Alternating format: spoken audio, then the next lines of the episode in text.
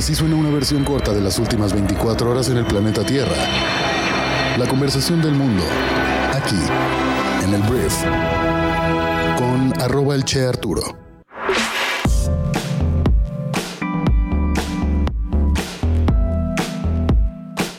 Muy buenos días, bienvenidas, bienvenidos a esto que es el Brief para este miércoles 12 de abril.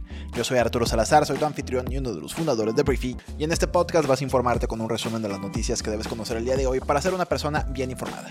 Antes de comenzar, quiero decirte que este podcast es traído a ti por Briefy, la aplicación móvil diseñada para líderes de negocios que buscan desarrollar sus habilidades de management invirtiendo poco tiempo del día. Lo que hace Briefy es utilizar inteligencia artificial para filtrar los mejores libros, artículos, lecciones de todo el mundo y transformarlos en pequeñas lecciones para que puedas aprender diferentes habilidades invirtiendo entre 3 y 15 minutos del día. Muchísimas gracias por estar aquí y vamos a comenzar pues con esto que es el brief. Arranquemos hablando de México porque la Cámara de Diputados ayer aprobó una reforma que reduce de 21 a 18 años la edad mínima para ser diputado y de 30 a 25 años la edad para acceder al cargo de secretario de Estado. El proyecto que modifica los artículos 55 y 91 de la Constitución fue avalado por el Pleno de San Lázaro por unanimidad con 439 votos y fue enviado al Senado de la República. Durante la discusión del dictamen promovido por legisladores de diferentes bancadas, la priista Carla Ayala aseguró que a pesar de que los jóvenes han pasado mucho tiempo en la mira de los partidos políticos como botín electoral, pocas veces estos les han dado la oportunidad de participar en los procesos electorales. Entonces, pues ahora los diputados creen que por disminuir tres años la capacidad de un ciudadano mexicano para ser diputado, pues ya van a entonces ganarse a todos estos votantes. Vamos a ver si eso les da resultado. Siguiente tema, vamos a hablar ahora de la Suprema Corte de Justicia, porque el ministro de la Suprema Corte, Juan Luis González Alcántara, ayer propuso declarar inconstitucional la reforma del Congreso que transfirió al ejército el control de la Guardia Nacional. Te explico, este cuerpo de seguridad fue creado en marzo del año 2019 como una institución de carácter civil semejante a una policía federal, pero una reforma legislativa impulsada por el Ejecutivo lo convirtió tres años más tarde en un apéndice castrense de la Secretaría de la Defensa Nacional. Entonces el ministro González Alcántara señala en un proyecto de sentencia que dicha reforma viola la Carta Magna que prohíbe expresamente la participación del ejército mexicano en labores de seguridad pública en tiempos de paz. El documento, que aún debe ser votado por el Pleno de la Suprema Corte, supondría un golpe a una de las reformas prioritarias del gobierno de Andrés Manuel López Obrador. El presidente mexicano ha insistido en que la Guardia Nacional requería de la coordinación y la disciplina que solo están presentes en las Fuerzas Armadas, a las que su administración ha conferido pues cada vez mayores facultades de los asuntos públicos. El golpe también alcanza al secretario de la Defensa, Luis Crescencio Sandoval, que desde el inicio del sexenio obradorista busca que la Guardia Nacional se convierta en una tercera Fuerza Armada bajo su mando a la par del ejército y la fuerza aérea, cuyos elementos pues estuvieran protegidos por el fuero castrense. Entonces, veremos si esto a la hora de ser votado procede, pero hoy va a hablar el presidente de México de esto, seguro estoy de esto. Hablemos de las elecciones en el Estado de México, que las hemos estado cubriendo porque es importante por la cantidad de gente que vota ahí quién va a ganar, si la alianza PAN, PRI, PRD o Morena. Mucha gente pues le gustaría pensar que esto es un termómetro que nos dirá cómo estará la elección presidencial del 2024. La noticia es que Delfina Gómez, candidata de Morena a la gubernatura, afirmó que por cuestiones de agenda no podría asistir al primer debate con su adversaria priista Alejandra del Moral programado para el 20 de abril. Por eso este martes propuso al Instituto Electoral del Estado de México cambiar la fecha para el 28 de abril. Entonces, esto ella lo está proponiendo, o sea, ella está diciendo, bueno, cancelo ese, pero propongo el siguiente, porque mucha gente ya está hablando de que pues obviamente no quiere un debate porque se le ha acusado a esta mujer de diferentes actos de corrupción, de los cuales pues ha salido hasta el momento impune. Entonces, bueno, eso es lo que dijo Delfina Gómez y veremos si en algún momento se pone a debatir o si va a volver a posponerlo y posponerlo y posponerlo hasta que ya sea veda electoral. Hablemos de las noticias más importantes del resto del mundo y voy a comenzar hablando de unos documentos que se le filtraron al Pentágono, que es la agencia de inteligencia más importante de Estados Unidos. Y estos documentos muy, muy, muy delicados están provocando tensiones entre Estados Unidos y el resto del planeta. De entrada, Estados Unidos ayer anunció que está evaluando la fuente y la escala de una filtración, de esta filtración de archivos de inteligencia clasificados, que podrían representar un riesgo muy grave para la seguridad nacional, según un portavoz del Pentágono. Los funcionarios están trabajando las 24 horas para investigar cómo se filtraron los documentos en línea. Parecen revelar información de seguridad nacional sobre la invasión de Ucrania por parte de Rusia, incluidos datos que podrían obstaculizar la próxima contraofensiva de Ucrania. Ya spoileó todo lo que iba a hacer Ucrania en contra de Rusia, lo cual obviamente para Rusia y pues se pierde toda la sorpresa. El Departamento de Justicia de Estados Unidos también ha abierto una investigación sobre el tema. Y también, por ejemplo, en Corea del Sur, los legisladores de la oposición acusaron a Estados Unidos de violar su soberanía, que pues la neta, ponte en la fila, güey, hay mucha gente que puede decir lo mismo. El punto es que pues se dieron cuenta en Corea que Estados Unidos ha estado espiando a los principales funcionarios de seguridad nacional de Corea del Sur. La reacción de enojo que el presidente de Corea del Sur trató de minimizar es quizás la más fuerte en la medida en que la administración Biden se esfuerza por contener las consecuencias.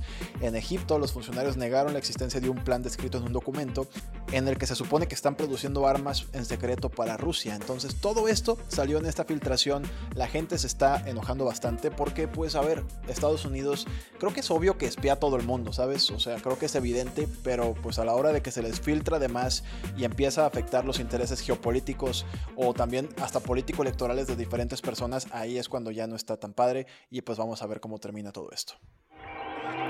Hablemos ahora de la Gran Bretaña, porque su gobierno tuvo una política pública bien extraña el día de ayer. Anunciaron planes para darles a los fumadores cigarrillos electrónicos gratuitos, o sea, vapes, para ayudarlos a dejar su hábito nocivo.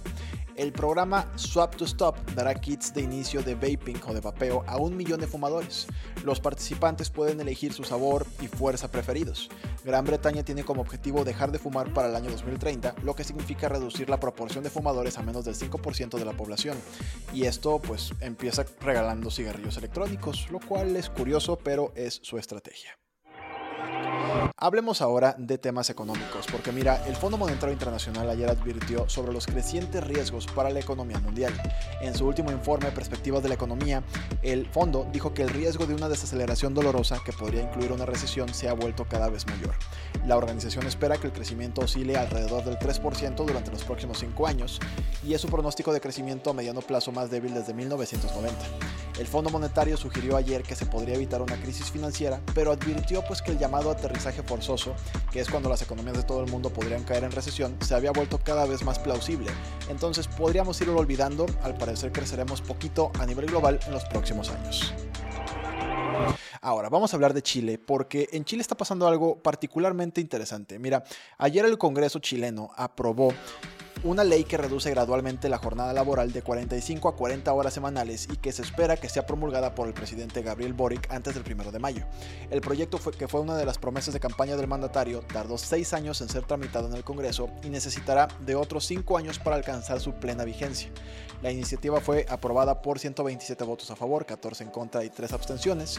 En el Senado, donde había estado estancada por cuatro años, pues fue acogida por unanimidad hace tres semanas y los diputados ya habían votado en 2000, ya la habían votado en 2019. Entonces, Boric habla de que esto encamina al país a pues un estado de mucho mayor plenitud y mucho más equilibrio entre la vida personal y laboral. Básicamente lo que están haciendo es disminuir una hora diaria la jornada para todas las personas que trabajan, lo cual suena rico, como no. Vamos a ver cómo les funciona esto por Chile. Si les funciona bien, seguramente será copiado por otros países. Hablemos de SpaceX, que es la empresa aeroespacial de Elon Musk, que ayer anunciaron que van a lanzar el cohete más grande de la historia el 17 de abril, pese a que la Administración Federal de Aviación de Estados Unidos todavía no ha aprobado la norma regulatoria para hacerlo.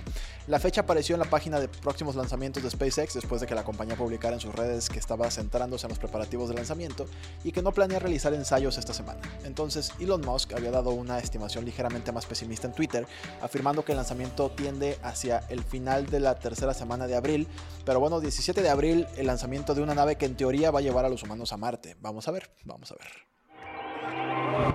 Cerramos el brief hablando de Rihanna porque después de su presentación en el Super Bowl y de dar a conocer su embarazo, la cantante se ha convertido, bueno, empresaria y muchas cosas, se ha convertido en tendencia en los últimos meses, por lo que se convirtió en la mujer con más seguidores superando a la cantante Katy Perry, esto en Twitter.